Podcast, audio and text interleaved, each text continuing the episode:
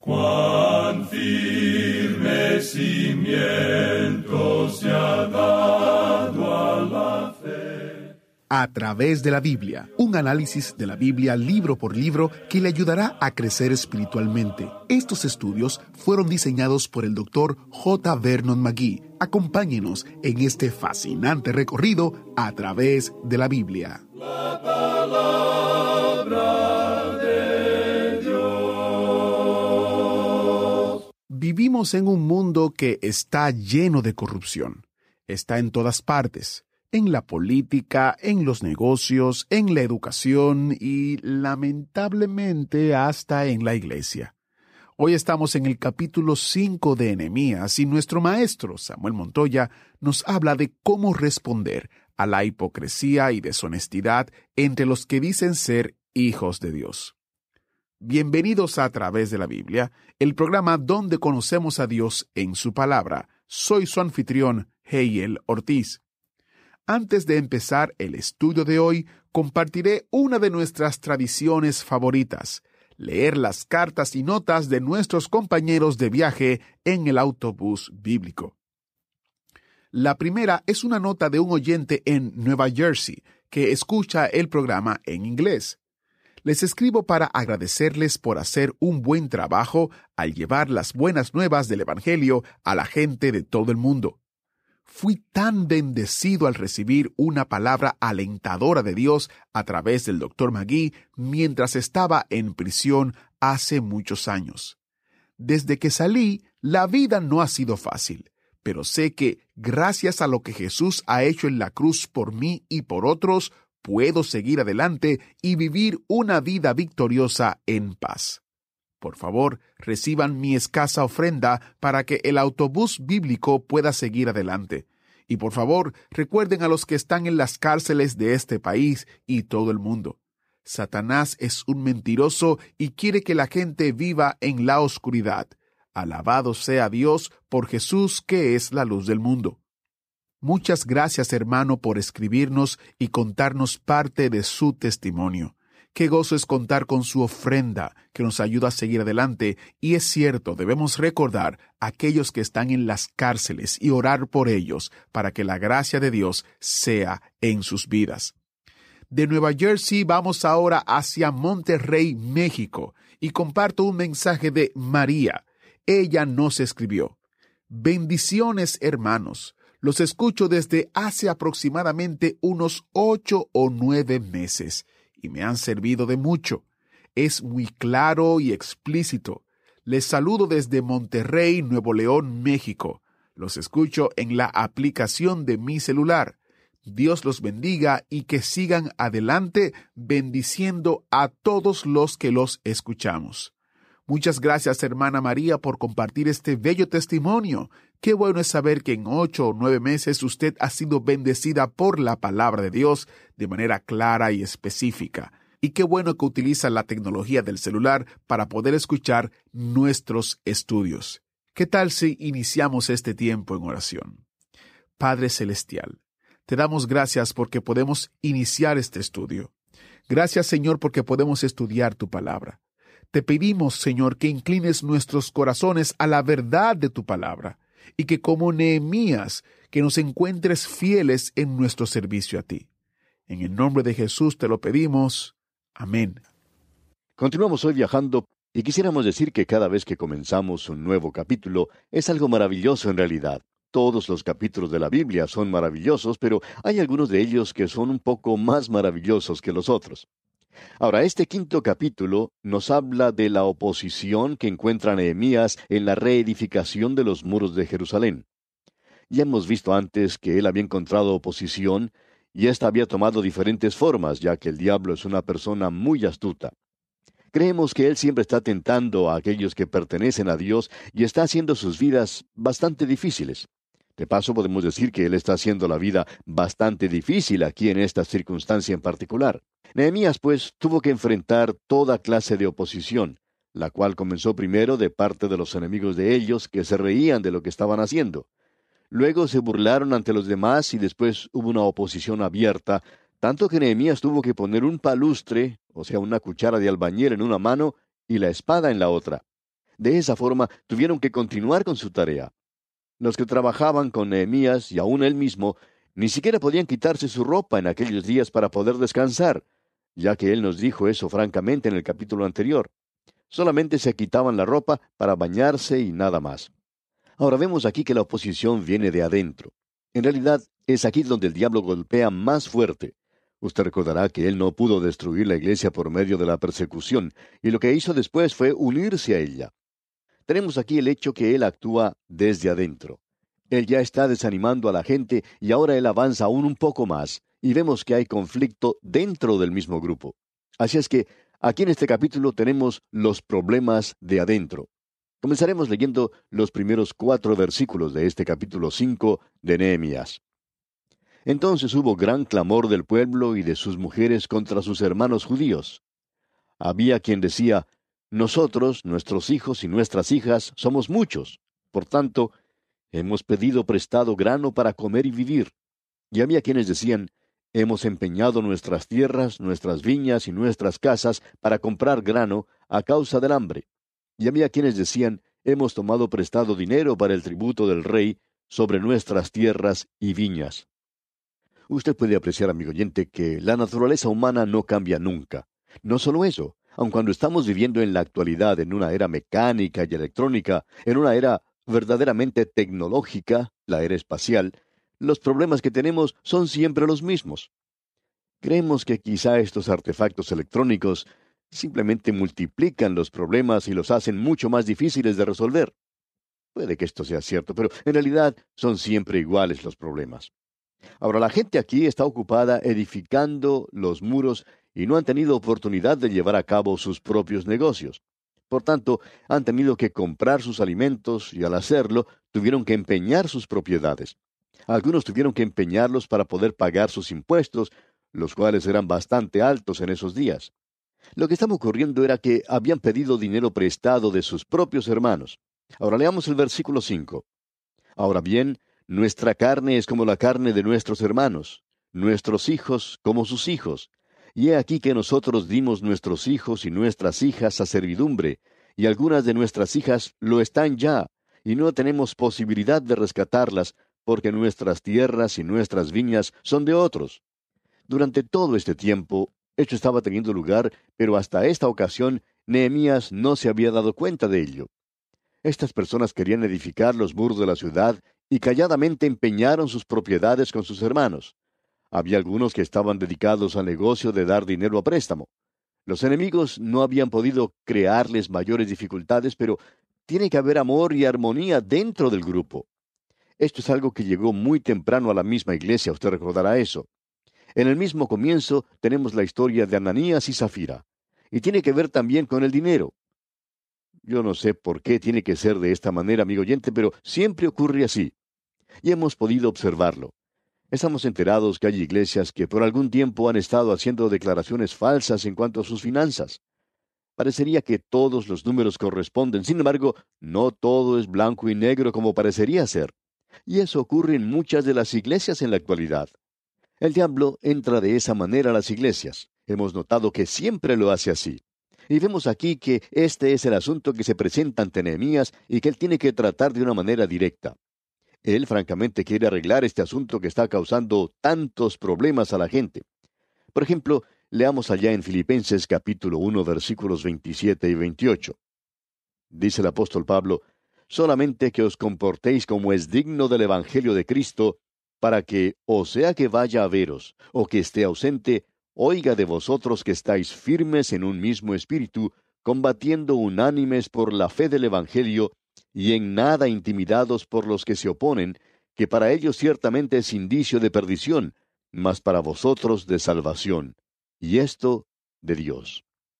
Pablo está diciendo que tiene que haber armonía dentro de la iglesia, y uno tiene que ser honrado en sus asuntos que no dé falsos informes o que menosprecie al hermano para que él sufra. Hay que decir la verdad y cuando uno dice la verdad, produce armonía. Pues bien, aquí no se está produciendo ni armonía ni amor. Estas son las cosas con las cuales trata la palabra de Dios. Es un asunto bien práctico, podemos decir de paso. Y una persona que era bastante práctica era Santiago. Él también tiene algo que decir sobre esto en el capítulo 3, versículo 16 de su carta. Él dice, porque donde hay celos y contención, allí hay perturbación y toda obra perversa. Eso es lo que pasó con Ananías y Zafira. Ellos mintieron y trajeron confusión. Y ahora en este asunto en particular, lo que ocurrió es que estas personas pidieron dinero a préstamo. En realidad ellos tuvieron que vender a sus hijos y sus hijas como esclavos, y esto quizás sería solo por un periodo de tiempo, pero lo suficientemente largo probablemente como para arruinar sus vidas. Y luego ellos les cobraban intereses sobre el dinero prestado. Este era un interés legal. Lo interesante que se debe observar aquí es que aunque esto parecería algo legítimo, como lo es en los negocios en nuestros días, no lo es para Israel. Dios había dicho que ellos no deberían cobrar interés a sus propios hermanos. Hasta este punto, Nehemías había guardado la calma. Él había podido continuar con su labor y soportar todo pacientemente. Pero, ¿sabe lo que ocurre ahora? Bueno, escuche lo que dice aquí el versículo 6 de este capítulo 5 de Nehemías. Dice, y me enojé en gran manera cuando oí su clamor y estas palabras. Sí, amigo oyente, él no se enojó un poco nada más, sino que se enojó bastante. Luego consulté conmigo mismo, ya lo medité, dice Nehemías, y esto es algo que él tiene que decidir en ese mismo momento. Por tanto, él piensa bastante en este asunto. ¿Y qué es lo que hace? Bueno, leamos los versículos siete y ocho. Entonces lo medité y reprendí a los nobles y a los oficiales y les dije, ¿exigís interés cada uno a vuestros hermanos? Y convoqué contra ellos una gran asamblea, y les dije, Nosotros, según nuestras posibilidades, rescatamos a nuestros hermanos judíos que habían sido vendidos a las naciones. ¿Y vosotros vendéis aún a vuestros hermanos y serán vendidos a nosotros? Y callaron, pues no tuvieron qué responder. Él convocó a una asamblea, presenta el caso delante de todo el grupo, y creemos que esa es la forma en que esta clase de problema debe enfrentarse. Creemos que la Iglesia debe darse por advertida que aquellos que no están siendo honestos, no están siendo honrados en sus asuntos con la Iglesia y están actuando de una manera solapada, deben ser llevados ante todo el grupo y presentar el problema. Nehemías hizo exactamente así. Él presentó todo ante los demás y estaba enojado. Ahora que quizá diga, bueno, uno no debe enojarse. El apóstol Pablo dice, airaos, pero no pequéis. Depende de lo que está causando el enojo. Si es para su propio beneficio, está mal. Pero si usted se enoja debido a que el programa de Dios, o la gloria de Dios, o el nombre de Dios está siendo maltratado, o porque la causa de Dios está sufriendo, entonces podemos decir que uno debe enojarse, o como dice Pablo, airaos, pero no pequéis. Nehemías, pues, no se queda con la boca cerrada. Él no está siendo acomodadizo, pudiéramos decir, con los demás, ni se está quedando pasivo. Este hombre simplemente habla. Y creemos que nosotros debemos ser motivados a mostrar nuestro enojo justo cuando vemos que las cosas andan mal en la actualidad. Cuando vemos que las cosas dentro de la iglesia no están marchando bien, muchos dicen, bueno, nosotros no queremos crear problemas. ¿Por qué no, amigo oyente? Sería mejor, porque el diablo ha entrado y va a provocar divisiones. Eso es tan claro como que él es diablo. Nosotros tenemos que ser motivados a mostrar un enojo justo cuando la causa es justa. Necesitamos tener coraje y valor hoy.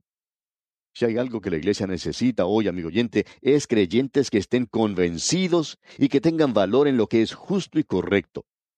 Uno puede apreciar, amigo oyente, que en la actualidad la iglesia quizá no tenga un buen nombre con la gente de afuera. El mundo nos está pasando de lado. La gente no está viniendo a nuestros caminos. Hay un movimiento espiritual que está teniendo lugar, pero en su gran mayoría está teniendo lugar fuera de la iglesia. La iglesia ha estado ocupada jugando a la iglesia. Un pequeño grupo de personas ha estado pasando un buen rato, pero sin estar alcanzando verdaderamente a los perdidos en nuestros días. Y el mundo los está dejando de lado. Cierto predicador dice que esta situación lo hace enojar a él. Dice, uno no puede alcanzar y tocar a los perdidos porque ellos saben de la hipocresía y de la falta de honradez que existe dentro de muchas iglesias. Cuando el hombre de afuera conoce eso, amigo oyente, entonces no se aproxima a nosotros. Ellos quieren saber, amigo oyente, si nosotros estamos diciendo la verdad o no. Quieren saber si nosotros estamos siendo honrados, honestos con ellos en lo que decimos. Y permítanos decirle, amigo oyente, usted tiene algo para poder motivar a algunos de los hermanos. A mí me gusta motivarlos y ellos necesitan que así sea. Tenemos quizá demasiados cobardes entre nosotros. Ellos se llaman a sí mismos creyentes activos. Usted sabe que queremos ser buenos y dulces. Eso es algo absurdo en la actualidad. Hay muchos que se están ocultando detrás de su cobardía, que no quieren hacerle frente a los hechos. Dicen, yo estoy actuando como creyente. ¿Qué va? No es así, amigo oyente. Están actuando como cobardes. Esa es la verdad. Ahora, cuando Nehemías sacó esto ante todos los demás, nadie pudo contestarle. Ellos tuvieron que callarse la boca cuando él habló de esa manera. Amigo oyente, ellos pueden tratar de crear todos los problemas que quieran y pueden darle a Nehemías mucho que hacer cuando regrese al palacio en Susa. Pero él reedificó los muros de Jerusalén y él sirvió a Dios en su día y en su generación. Ahora notemos lo que dice aquí el versículo nueve. Y dije, no es bueno lo que hacéis. ¿No andaréis en el temor de nuestro Dios para no ser oprobio de las naciones enemigas nuestras? Cristo es hoy un oprobio para el mundo, amigo oyente. Pero ¿lo es a causa de la conducta de la Iglesia? ¿Y a causa de la conducta de los creyentes? ¿Y quizá a causa de la conducta suya y de la conducta mía misma? Eso es lo que nos debemos preguntar a nosotros mismos. Este hombre Nehemías dijo, Miren, ustedes están provocando que el enemigo de afuera esté blasfemando a causa de todo esto. Y continuamos leyendo en el versículo 10. También yo y mis hermanos y mis criados les hemos prestado dinero y grano. Quitémosles ahora este gravamen. Usted puede ver que esta es en realidad la gran prueba. De seguro que fue la prueba de Nehemías. Él dijo, yo estuve en una posición en la que podía haber aprovechado esto. Yo me hubiera beneficiado financieramente. Y hay personas hoy que están buscando ganar hasta el último centavo. Muchas personas están colocando el dinero antes que Dios. Usted puede poner una moneda delante de su ojo y no ver el sol. Y hay muchas personas que están mirando al mundo de esa manera. Ahora notemos lo que él dice aquí en el versículo 11. Os ruego que les devolváis hoy sus tierras, sus viñas, sus olivares y sus casas, y la centésima parte del dinero, del grano, del vino y del aceite que demandáis de ellos como interés ustedes no van a conseguir más dinero de ellos, eso es lo que les dijo. Ahora el versículo 12 continúa diciendo, y dijeron, lo devolveremos y nada les demandaremos, haremos así como tú dices. Entonces convoqué a los sacerdotes y les hice jurar que harían conforme a esto. Nehemías les está diciendo, yo no les creo a ustedes, ustedes tienen que poner su firma en el contrato. Y estos son del pueblo de Dios. Él dice que quiere que ellos pongan sus firmas en eso. Creemos que una de las equivocaciones más grandes que uno pueda cometer en el ministerio es creerle a los demás de la iglesia. Ahora, permítame decirle que en realidad no me agrada decir eso. Pero hemos tenido muchas experiencias y alguien tiene que hablar francamente hoy, amigo oyente. Siempre pensábamos que ya que una persona decía que era un creyente, pues que se podía confiar en él. Y nos dimos cuenta que no se podía creer en esa persona. Un destacado hombre de negocios, creyente, un hombre bien honrado, le dijo en cierta ocasión a un pastor, Usted sabe, yo he llegado al punto donde ya ni quiero hacer negocios con los creyentes. Me gusta mucho más hacerlos con los hombres del mundo porque sé que tengo que cuidarlos muy de cerca. Pero con el creyente es diferente, porque pienso que va a obrar de una forma honrada, y no siempre es así. Ahora Nehemías es una persona muy práctica y dice, muy bien, ustedes han prometido que van a devolver todo el dinero, pero yo no les tengo confianza, de modo que quiero que firmen al pie del contrato. Notemos ahora lo que dice aquí en el versículo 13 de este capítulo 5 de Nehemías. Además, sacudí mi vestido y dije, Así sacuda Dios de su casa y de su trabajo a todo hombre que no cumpliere esto, y así sea sacudido y vacío. Y respondió toda la congregación, Amén, y alabaron a Jehová, y el pueblo hizo conforme a esto. Y creemos que si esto fuera dicho desde el púlpito en el día de hoy, algo así tan fuerte como lo que dijo Nehemías, toda la congregación diría amén. Porque usted sabe que solo se necesita una manzana podrida para echar a perder todas las demás. Si usted pone a un zorrillo junto a un grupo de gatos, digamos, todos ellos van a tomar un mal olor a causa de ese zorrillo. Lo mejor es identificarlo y sacarlo de ese lugar para que no se arruine el resto de la compañía. Y esto es lo que Nehemías está haciendo. Él en realidad está pronunciando una maldición sobre ellos. Él dice que sacudió su vestido. Esta es una escena tremenda y bastante pintoresca, es algo muy dramático también. Nehemías estaba vestido con una larga túnica. Recuerde que él es un oficial del gobierno, quizá vestido con un uniforme. Él pues sacudió su vestido y dijo eso delante de toda la gente. y dijo, Así sacuda Dios de su casa y de su trabajo a todo hombre que no cumpliere esto, y así sea sacudido y vacío. Tremendas palabras, pero esa es la manera de hablarle a esta gente. Pablo lo podía decir cuando hablaba a los Gálatas. Recuerde lo que el apóstol Pablo les dijo. Ojalá se mutilasen los que os perturban. Él dice, me hubiera gustado que ellos hubiesen sido cortados, separados completamente. No es algo muy bello que decir, ¿verdad? Pero eso que ellos estaban haciendo tampoco era muy bello. Ahora tenemos algo de la vida personal, privada de Nehemías, y es algo maravilloso. Leamos el versículo 14 de este capítulo 5 de Nehemías. También desde el día que me mandó el rey que fuese gobernador de ellos en la tierra de Judá, desde el año veinte del rey Artajerjes hasta el año treinta y dos, doce años, ni yo ni mis hermanos comimos el pan del gobernador. Ahora él tenía derecho de tener un salario, pero no lo tenía. Y en el versículo 15 dice de sus antecesores, Pero los primeros gobernadores que fueron antes de mí abrumaron al pueblo y tomaron de ellos por el pan y por el vino más de cuarenta ciclos de plata, y aun sus criados enseñoreaban del pueblo. Pero yo no hice así a causa del temor de Dios. Y me gusta mucho este hombre Nehemías por la forma en que él actúa. Y el versículo 16 en su primera parte dice, También en la obra de este muro restauré mi parte y no compramos heredad. O sea que él no entró a especular en bienes raíces, no estaba aprovechando su situación tratando de tomar dinero en forma encubierta. Y en la segunda parte de este versículo 16, que vamos a leer hasta la primera parte del versículo 18, dice, Y todos mis criados juntos estaban allí en la obra. Además, ciento cincuenta judíos y oficiales y los que venían de las naciones que había alrededor de nosotros estaban a mi mesa. Y lo que se preparaba para cada día era un buey y seis ovejas escogidas. También eran preparadas para mí aves, y cada diez días vino en toda abundancia. Solo tomé para mis gastos, dice Nehemías, y leamos la última parte del versículo 18 y también el versículo 19, que dice, Y con todo esto nunca requerí el pan del gobernador, porque la servidumbre de este pueblo era grave, Acuérdate de mí para bien, Dios mío, y de todo lo que hice por este pueblo. Usted sabe que él no entró en el negocio de bienes raíces, y no es bueno para los predicadores meterse en negocios tampoco. Y este hombre era muy diferente de los otros gobernadores. La gente posiblemente lo olvidaría. Eso es lo triste en el día de hoy. Eso lo ha aprendido mucha gente famosa. El mundo lo olvida. La gente puede olvidarlo y en realidad lo olvida, pero él le pidió a Dios que lo recordara. Él dijo, Acuérdate de mí para bien, Dios mío. Dios no se acuerda más de nuestros pecados, pero Él siempre recordará nuestras buenas obras. Para no olvidarse, Él lo tiene todo escrito. ¿No es maravilloso, amigo oyente, que Dios recuerde estas cosas? Y Nehemías le pidió que lo hiciera. Y después de todo, eso es lo único que vale. ¿No le parece a usted que este hombre Nehemías es una persona maravillosa?